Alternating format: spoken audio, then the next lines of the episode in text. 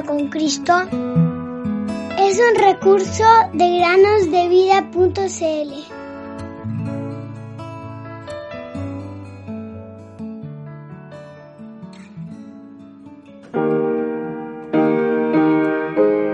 El Hijo de Dios me amó y se entregó a sí mismo por mí.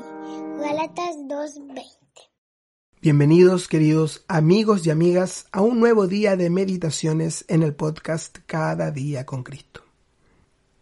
Querido amigo o amiga, Dios te dio dos oídos y una boca por una buena razón. Y es que la capacidad de escuchar es una habilidad esencial para la vida.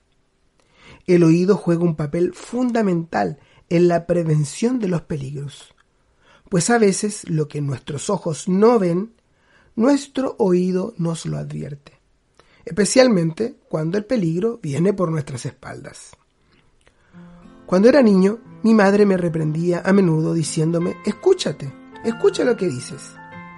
Esto se debía a que yo no paraba de hablar de algo y, como solemos decir, se me iba la lengua, metía la pata.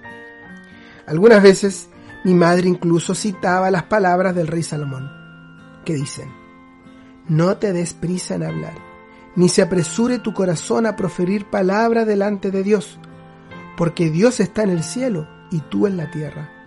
Por tanto sean pocas tus palabras. Eclesiastés 5.2. A veces es bueno detenernos para escucharnos a nosotros mismos para darnos cuenta de cómo nos oyen los demás. Si hacemos esto, podemos juzgar lo que decimos ante el Señor y a menudo descubrir que es mejor no decirlo. Este ejercicio puede evitarnos muchas situaciones embarazosas y lo que es aún más importante, evitar que digamos cosas que pueden herir o desanimar a los demás. He aquí una lista de comprobación que puedes repasar antes de hablar. 1. Piensa en lo que vas a decir.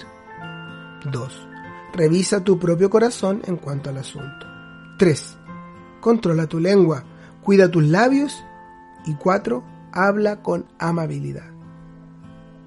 Luego también podemos orar, como David. Señor, pon guarda a mi boca, vigila la puerta de mis labios. Salmo 141, 3.